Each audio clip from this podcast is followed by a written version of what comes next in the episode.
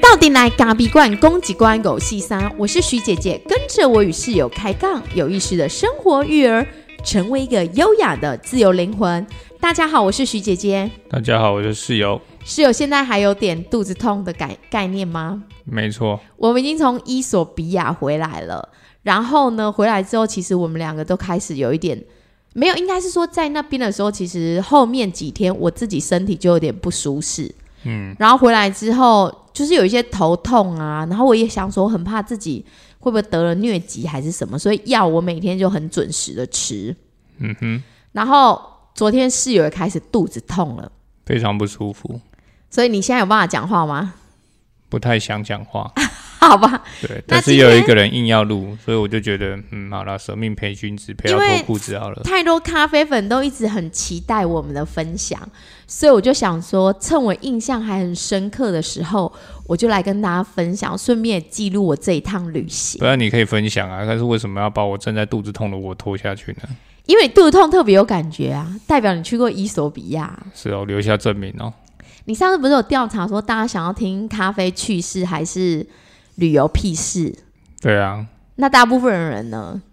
嗯，百分之七十三的人都喜欢旅游屁事，那应该给他给他转换一下，变成咖啡屁事、旅游趣事，就大家还是想听旅游趣事。我在想，对我们，我们因为有一些人会问说，我们到底是怎么到伊索比亚去的？因为感觉像非洲这个地方，不是一般人会去。那其实我们的。呃，飞机的航程是从桃园机场，然后我们先搭华航的班机到曼谷。那因为其实最近出国的人很多了，所以那个本来要预定搭长荣，然后转机比较快，可是后来就是没有办法买到票，所以我们等于搭了华航，我们的待机时间有长达八个小时在曼谷转机啊。嗯，对，就转机。那之后就换伊索比亚航空。那为什么一定搭伊索比亚航空？没有，这伊索你要去伊索比亚，只能搭伊索比亚航空，它的国际机场不接受任何国家的机飞机在它那边。所以，如果你今天你的国家希望要到到我们国家来到伊索比亚去，那你就让我的飞机去你的国家转机，就去接客人过来。所以，任何要进伊索比亚的航班。都一定要是伊索比亚航空，所以我们到了那个他们的首都阿迪斯阿贝巴的时候，就全部都是伊索比亚。我就还想说，哎哎，他们这里怎么都没有别架飞机？对，所以因为只只会有只容纳自己的飞机，不容纳别人的飞机。因为他们其实还有一点像是比较共共和国啊，它其实是一个共和国，它是伊索哎，因为全名应该叫伊索比亚什么什么的共和国啊。嗯，对，所以它。有点独裁嘛，就是说他只允许自己的国家的飞机在他自己的境内里面，好，所以任何像比方说从欧洲来的啊，或者从哪里来的，啊，一定都要去到某个地方到转机，对对对，就到他的伊索比亚。那像我们亚洲最近的话，要不你就去韩国往北飞，要么你就去泰国往南飞。因为像我们同行的是有日本人，他们就是到首尔去转机。对，所以。台湾是没有直飞啊，所以我们一定大家都一定要去转机，嗯，哦，所以就飞到伊索比亚去。所以我们到抵达的时候，其实，呃，我们从国门出去之后，大部分人有戴口罩，可是到了曼谷，大概拖到剩三层。到伊索比亚航空，他们已经没有半个人戴口罩了。那你会发现，哈，台湾真的是一个蛮守法的民族啊，真的很不一样哎。就是说，在我们自己很保护自己的状况下。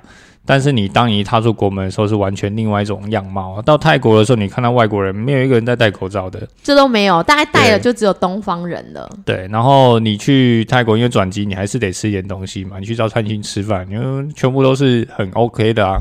对，然后伊索比亚航空，我们就从包含多地方服务人员呢，我们在台湾现在稍微解封了嘛，我们的餐饮人员都还会戴口罩，服务业都还是会戴口罩。你在那边看，基本上哦是没有人会戴口罩的，真的是大解放了。对，然后，所以我们就去到那边也入境随俗，我们口罩也就脱了。虽然说我们感觉去到呃，相对于台湾是一个生活水平，然后卫生条件也比较没那么好的地方，可是我们就入境随俗都脱了。可是，一到那那个阿迪斯阿贝巴，因为我们要再转国内航线到那个哈瓦萨，就是产区去，然后到那个地方的时候，我们要等跟跟日本人会合。然后我就想说到，我那时候走在他们的机场，就是非常的耀眼。每个人就是会盯着我看，我只是想说要去上个厕所，他就一直问我说：“哎，你你有什么事吗？”这样子，然后就说：“哦，我偷一雷，偷一雷，我只是要去上个厕所。”所以你听得懂吗？可以，可以，好好，简单的都还可以理解。然后我就去上厕所，然后去到他们的厕所里面的黑人小姐都在补妆，然后只有我一个人是在剔牙，然后他们就觉得我很奇怪，就好像这个黄种人为什么在厕所里剔牙？呃，他们可能牙齿比较白，就是没有蛀牙的困扰，没有蛀牙的困扰吧？对啊，因为我们从曼谷到 ADD 其实要十十个多小时哦，十一二个小时没有啦，八个多小时，八个多半小时。那为什么我们吃了两餐？啊，你上机就先吃一餐啊，让你调时差，让你睡觉啊，起来的时候就吃早餐啊。所以我们大概八八个小时，大概八个半到八八个小时五十几分吧。去的时候会比较久一点点嘛。诶，去的时候比较快，回来比较慢。对啊，我记得回来好像有到十个小时。不，没有，没有，没有，没有超过，没有超过，没有超过九个小时啊。嗯，总之，因为徐姐姐第一次到这种要调时差，因为他们比我们慢了五个小时。然后我觉得我每天都在熬夜，那加上因为我们这一团呢，其实蛮特别的。我来分享一下我们这一团的结构好了。我们呢是跟一个有点像是在荷兰。的国际生豆商商生豆商还是哦，国际生豆商。然后他们这个计划呢，有一点像是说会带我们这些红豆师，也就是比较属于消费国的人，到产地去直接的接触产地的人，让我们知道说，诶，他们产地人在怎么生产这些咖啡豆。那他的精神主要是想要透过一个公平贸易的方式来采购生豆。让一层一层的剥削可以减少，那所以我们其实是带着使命去的。一开始在前几集没有讲的很清楚，是因为我呢就是跟着去的，然后室友也没有很清楚的跟我说，然后我就是糊里糊涂的，不是讲的好像你要出国，你自己要干嘛，你都不知道哎，我不知道，我真的不知道。我去那边，然后就听那个日本人还有其他台湾人跟我说，每天要写一篇部落格，然后说哈什么。我都不知道这件事，然后说每天要录两个影片，就是早上要录一分钟，下午要再录一分钟。对。然后就想说，原来我们是有 homework 的，我都不知道。对。然后去了之后才开始知道说，哦，我们有 homework，然后我们的任务原来是这样子。其实，其实这个这个任务其实很清楚啊，就像刚刚徐姐讲的那样，就是说，呃，它是有一个还蛮重要的一个使命，也就是它是一个 program，是一个计划。那这样的一个计划，就是希望呃，真正的像我们这样的消费国的烘豆师，能够回到第一个现场，也就是说生产咖啡豆的第一个现场，跟这些生产者、跟农民去做接触，跟呃你所烘的咖啡的土地去做接触。那这样子的一个计时啊，也就是说，在呃，咖啡是一个全球除了呃，石油以外的第二大产业，也就是说黑金嘛，那黑石油也是黑色的嘛，它也是第一金嘛，那第二金就是咖啡嘛。嗯，那这样子的一个这么庞大的产业，其实中间有很多的，既然是产业，中间就有很多的层层的关系。那这个公司呢，为了去剔除所谓的这些层层的剥削，他希望透过更有一些互动性，然后也是。这个可以直接接触的关系，改采直接贸易的关系，让中间的所有的这些通路商、销售商、经销商、代理商这些什么什么商全部都消失，直接购买。透过这样子的一个平台，我们直接购买，而且可以溯源，我们采购到的豆子完完全全都可以溯源。也就是说，溯源不是写一个名字而已哦，我甚至知道生产者在哪里生产，我甚至知道这个生产者的处理厂在哪里处理。这完全都是非常透明化的。那这样子有什么好处呢？就是说，这个农民呢，可以直接去得到他应该有的报酬。中平台呢，中间只做他合理的营运的费用。那我们呢，也可也可以呃减少这些中间不必要的一些舟车劳顿，或者是说呃我们没有办法溯源的问题，然后再加上也是合理的价格，让整个清楚公开，而且是非常透明化的。而且它其实还有精神，就是说它是友善环境的，对，就是以永续发展，然后尊重自然的方式来作为这个公平贸易，然后让我们可以就是你去开采这些咖啡豆，那我们也会持续的在种树，然后再让那个整个生态的环境是永续的。对，所以呃，这个计划当然它。带我们去不会只是白白带我们去嘛？哦，但当然一定要他的目标哈，在二零二五年的时候，他希望拍成一部纪录片。那这个纪录片就是我们现在正在去的人，我们所要记录的，包含我们写的 blog，包含我们写的交过去，我们还要每天都要录影片，早上一个，晚上一个，就是简短的一分钟的影片，自己录自己。你可能在当地的一些什么心情都可以录，所以这些功课都是一定要交的。那在整个旅程结束之后，他还会来访问我们，一个人大概是一个半小时到两个小时的时间，就是做一个个人性的采访。比方说，他可我我不知道他会访问什么啦，但是就是这个例行性的事物是他一定会做的。OK，哦，就是说，呃，他让你呃带你过去，他也希望呃从你的亲身经历当中去。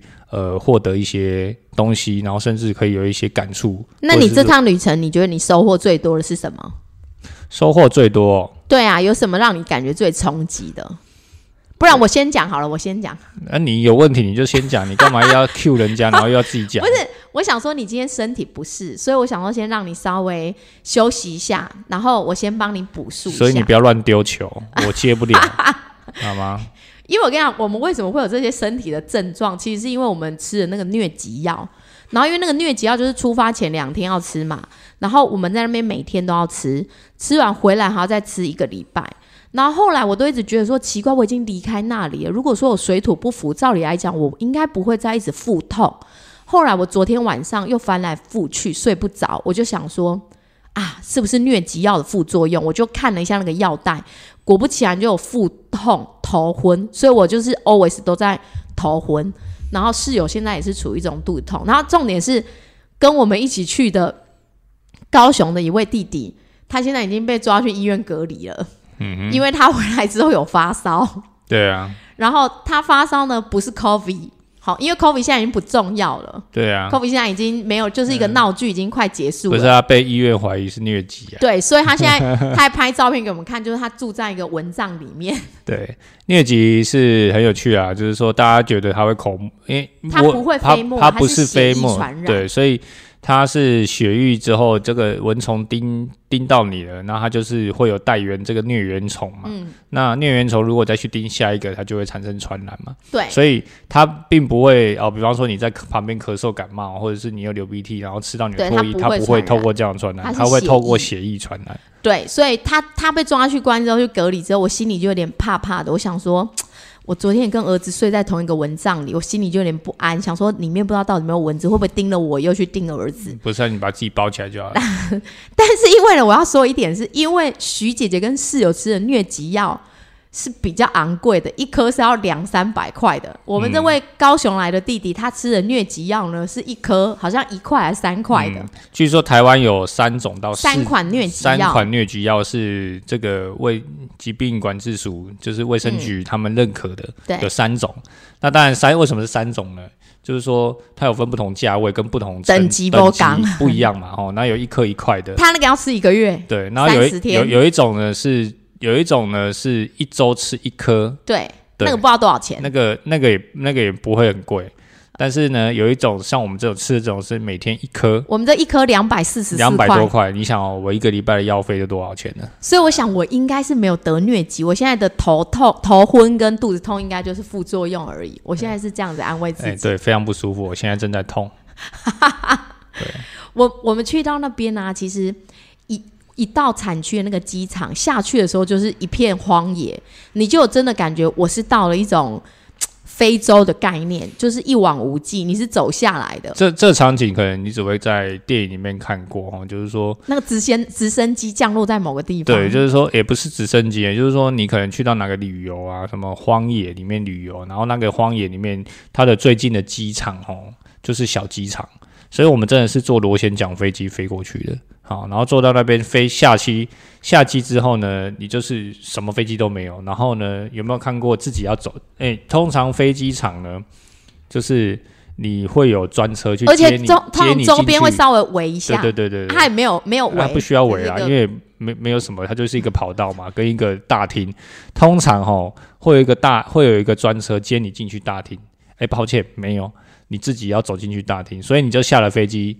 然后呢，有啦，行李他会帮你载啊，哦，然后你就是下了飞机之后，你就自己提着你自己的随身行李，然后就慢慢走走走走走到那个飞机场大厅，就这样子。哎，那个也不是叫大厅吧？我觉得那个就很像一个我们杀戮火车站的概念而已啊，就这样。哎，比杀戮火车站还要更大啦，还应该比较大啦。出来的时候其实没有做什么，就很快就出境了。对啊，就是简单的一些简单的安检啊。对对，那就是就是一个很。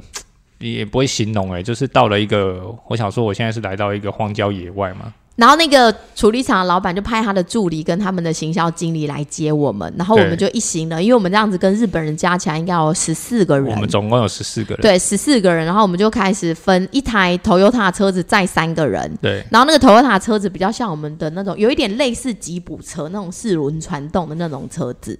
嗯。然后它它比较不像，不是像台湾那种那个 Toyota。它就是有一点像吉普车的四轮传动，对，它的轮子都是换过的啦。嗯，对，但是后面再讲为什么它要换轮子。嗯，然后我们就大家分上上去之后就开始上车，然后司机就是他们其实都会英文，然后就跟我们稍微聊聊天。那我们就开始经过他们的街道，就看到那个驴驴子，真的是驴子拉了一个两轮的车、三轮的车这样子，然后小孩就坐在。那个车上，然后拿一个鞭子鞭打驴子，然后就想说，驴子好可怜哦，被打，然后就很多牛啊，在附近羊啊，就在这个那个路上跑来跑去。啊，因为路上就是我们走的那一条是稍微有点像柏油路。有点像柏油路，就是很烂的柏油路。没有，就是就是一个一条他们自己就是一条铺的柏油路，就是国家帮他铺的柏油路了。然后旁边就都是黄土，对，沙土啊，对，这都黄土。然后就是牛啊、羊啊、驴啊跑来跑去。然后一看到我们这种 Toyota 车子开过去，他们都会 很吸睛，他们就会跟我们招手，然后或者有的吹口哨，就觉得太特别了。而且我们一行人这样六台车吧。六七台车，对啊，然后就是这样子过去，忽然觉得自己很像坐在凯迪拉特克上面，是不是？嗯，对当地来说，你是凯迪拉克没错。OK，对。然后我们就先抵达了饭店，对。然后饭店一进去之后，就有他们传统泡咖啡的那个在门口，饭店门口迎接我们。对，因为我们住的算当地算还不错的。四星的饭店，四星到五星，四星到五星的饭店啊。那当然，你说那个规格哦，你说诶，放到这种我们这种比较高度发展的国家，四星五星应该是很高规格，所以大家不要想的太好，其实就是就是很简单的四星五星。嗯，那以当地的生活水平来说，它算 OK 了，不错了。然后有一些呃，像像是 Vida 的这种这种服务的水平，然后周围环境也不错。然后有一些迎宾的一些礼仪嘛，所以他们就有一些果汁啊，果汁啊，给你擦手啊，哈，然后有一个准备一个伊索比亚很传统的咖啡的咖啡咖啡仪式，咖啡洗，对对，可以看我们的那个 FB，我们上面就有拍，就是一个会有一个女生穿传统服饰坐在那里，对，然后就用一个壶煮咖啡，他们煮咖啡的方式就是把那个粉直接捣碎，就把咖啡豆。捣碎哦，就有点像我们以前的卡蒜头的那种容器，有没有？一一个一个瓮，然后敲一敲，把它敲碎之后，就直接倒到壶里面，然后放在那个木炭上面烧一烧，然后就倒出来给你喝。然后我们是，他就会问你要不要 sugar，要不要糖？对，那刚开始我们都不需要，因为我们觉得 喝咖啡加什么加什么糖，然后喝了第一口之后发现。哇，我需要糖，哎，就是非常的非常的强烈嘛，壮，哎，非常 strong，然后非常的 beat，就是有点苦啊，因为它的培度一定是比较深嘛。然后再加上它用浸泡法，又是不稳不均匀的萃取、不均匀的研磨嘛，所以这是一个他们非常传统的一个方式。所以它煮出来的咖啡哈，就是很蛮香的，但是很浓，对，然后很重的口味，然后装在那个像是我们喝茶的小茶杯里面，对，这是他们的传统的杯子。然后你看那么小一杯哦，那个可能一百毫而已吧，对才八十毫，然后我们就要加一勺的糖对进去就好喝了。对，发现哎，在这里喝咖啡不能不加糖啊！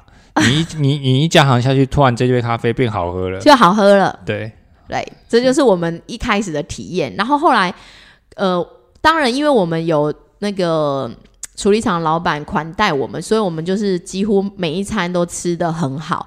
那隔天之后，我们就开始进到山山区里面去，大概要从我你看，我们已经搭国内航线到那个那个 villa 去了，然后到那个从那个 villa 出发，我们大概他跟我们说三个小时，大概开了我们四个四五个小时吧。对，应该有四五个小时。嗯，然后就是中途就是都是那种黄土的路，然后还有甚至有小溪流，嗯，然后也是就小后面进到真正进到产业道路了，就是说我们所谓的我们说的产业道路了。嗯那那个就是真的是完全是不平的路。对对，那刚刚为什么说这个车子一定要改过轮胎哦？我就发现真的是一定要改过轮胎，不然一定爆胎。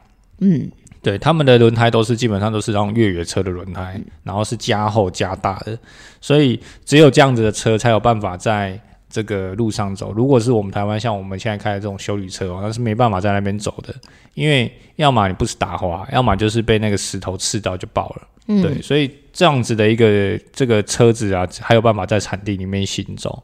那在进到产业道路，大概又开了大概将近应该有四十分钟到一个小时之后，才到了这个水洗处理厂。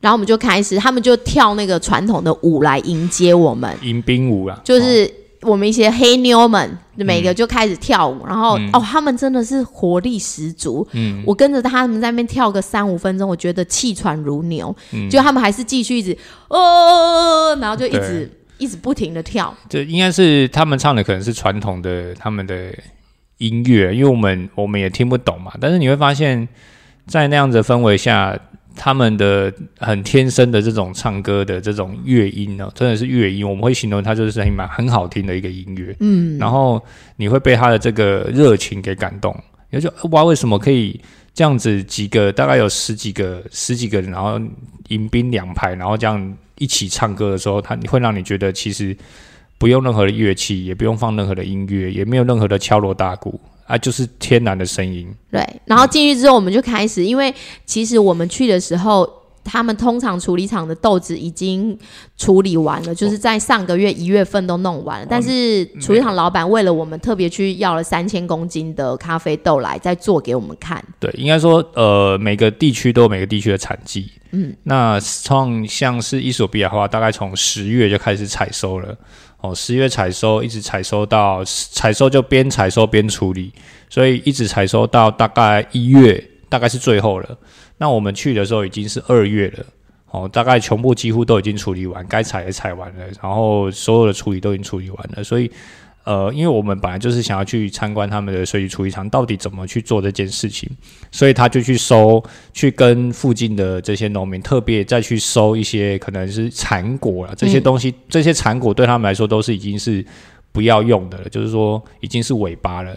然后说人家说，哎，叫我们水果也有采收的季节嘛，那晚收的这种可能品质就没有那么好了，那他们通常就不会再收了。那他们就去就去把这些东西收一收，收一收，然后收个五千公斤，然后来给我们做给我们看的。他就帮我们弄五千的，我以为是三千呢。五千呐，哦，五千公斤，反正就五千，就是对他们讲是非常非常小他说，的量，因为对因为五千公斤对他们来说是很小的量，就是可能连一个发酵槽都装不满的量。对对对对所以对他们来说，就是真的是做给我们看啊。然后这也是我们第一次真正看到，因为之前可能都只有在书上或是那个 YouTube 上面看到处理，那后来就是他们就实际的帮我们来做，然后就是下来整个过程当中还有做到厌氧的处理法，就是现在很流行的，大家很喜欢那种发酵味比较重的。比较丰富的味道，然后用厌氧，他就跟我们说，哎，厌氧怎么做？放到这桶子里，放入二砂糖啊，还有一些酵母等等的。那也有看它脱壳机下来，然后脱壳机下来就会分 G one 就 Grade one 嘛，然后 G one、G two、G 三、G 四，那通常出口到我们这些消费国，全部都是 G one，他们国内就会只有 G 二、G 三，因为他们最好的东西都出口到出口给我们了，这样子。对，所以这样子的一个呃，整个脱壳或者是整个出整个流程哈，我们看过一次后发现说，其实。你真正在书本上面去提到的、看到的这些东西，跟你实际到现场去看的时候，你会发现有一种感觉，就是说，哎，你读万卷书不如行万里路。你真正实际走访一趟之后，你发现你你看的东西好像有所印证，但也好像有所出入。当地在做的东西，跟你实际你。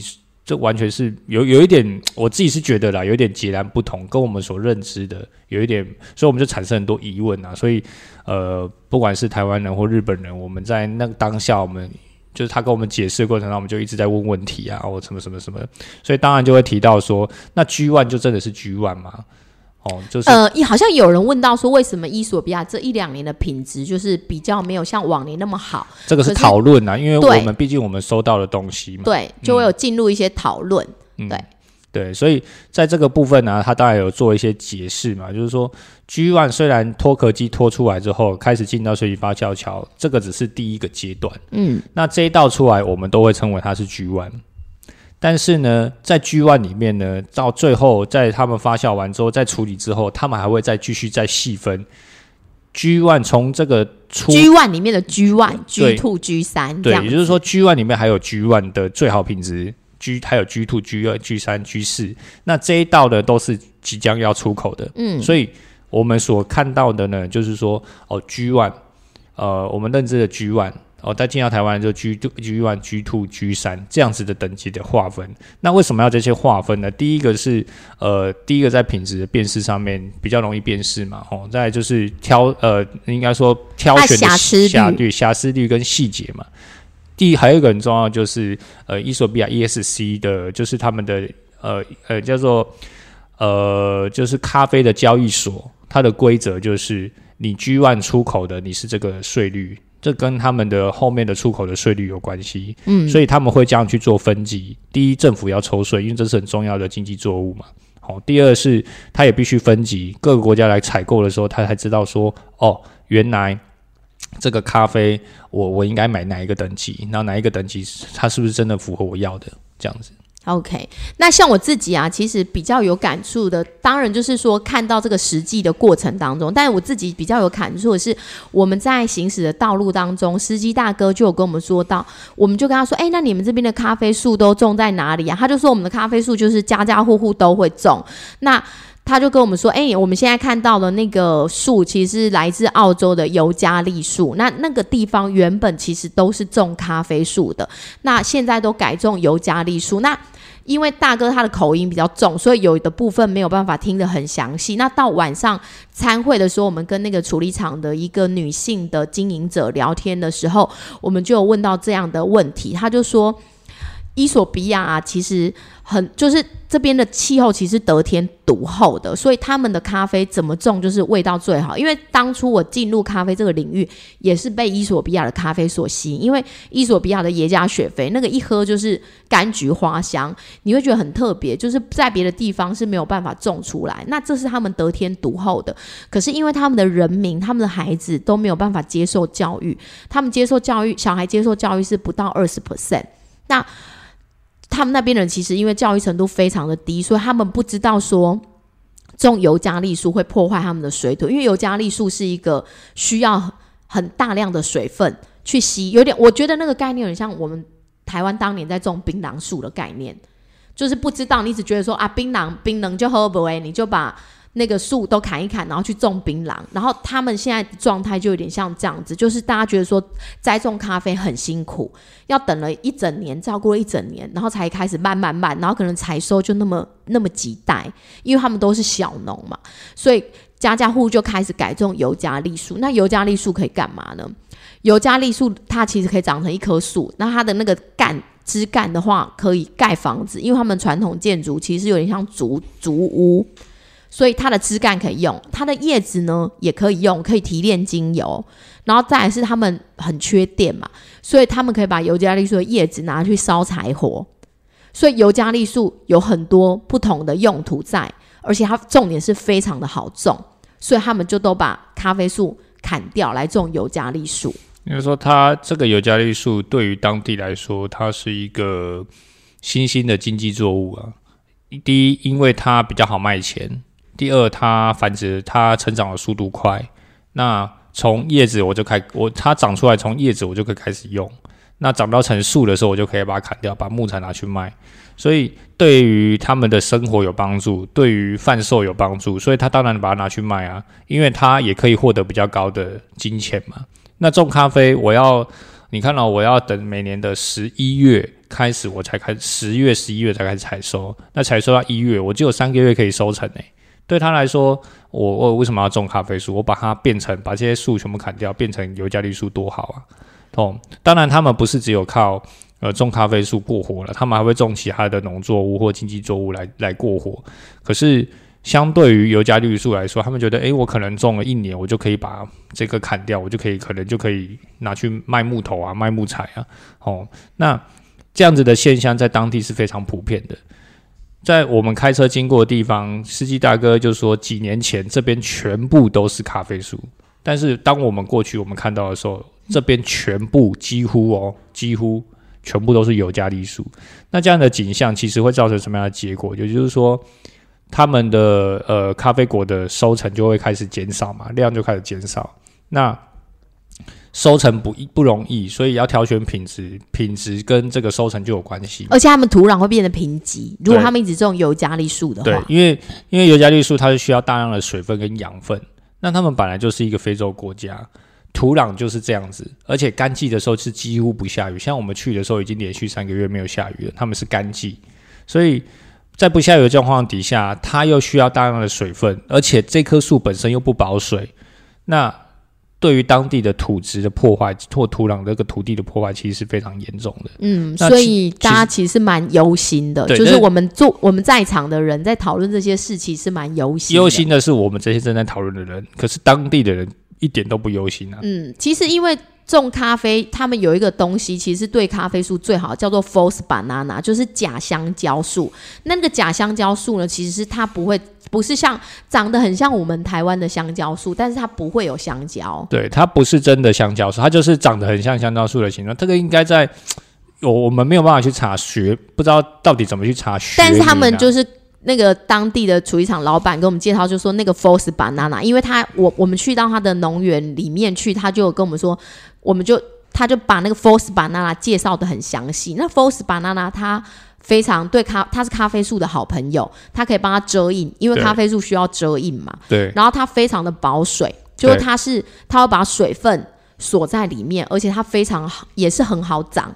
对，然后它整颗都可以用哦。对，应该说它应该是这个区域里面算是老天爷送给他的一个好树啊。他说是他们西达摩产区的一个对特有的特有的一个一个树。那这样子的树呢，就像你说在非洲在沙漠地区会有仙人掌这种东西，那在这个地方它就是有 Force Banana 这棵树，那它长得非常像香蕉。那它的从叶子从根开始呢，根茎叶全部都可以用，根全部都可以。根呢可以把它，它就把它挖出来，它就挖给我们看，然后就可以把它把它那里面的一些组织啊，下下纤维，然后下下来像竹笋，它就可以吃。我们还有现场吃，真的是蛮像竹笋。对，然后那个这个是这个茎啊，它的中间。就是它很多纤维，因为它为什么会保水？因为这些纤维呢，它就会把那个水储在储存在那个纤维里面。那把它撕开了之后，它真的是用水是用滴的，所以呃，这个水呢，它中间也有果肉。那这个纤维呢，就可以弄一弄，就变 force banana 的。他们做跟很就是他把它哎果肉，他把它弄成一桶在那边，就是一盆，然后说可以吃。对，它可以吃，它要发酵三个月。我们在餐厅也都有吃到 force banana，对，但是真的是。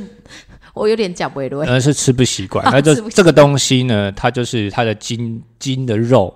那这个筋的肉呢，它就是可以把它下下来，然后就让他们在那边发酵，有点像我们的发酵制品。对对对。然后有点像有一块会很像去死。对对对。就是有一个有一个部分会做的像去。他说那个对女生很好，就是我们在生完小孩时候，会他们那里的女生会吃这个东西排把。体内的那些恶露排干净。各还有一些钙质啊，对，然后还有很丰富的钙质当然。它有很多的做法。那再来，它的那些纤维可以干什么用？纤维就是最天然的麻绳。它这个灯，这个这个纤维呢，做成麻布袋，它对，它很它很硬，它很韧，所以它就把它晒干。晒干之后呢，它就是天然的麻绳，然后它就可以做成麻布袋。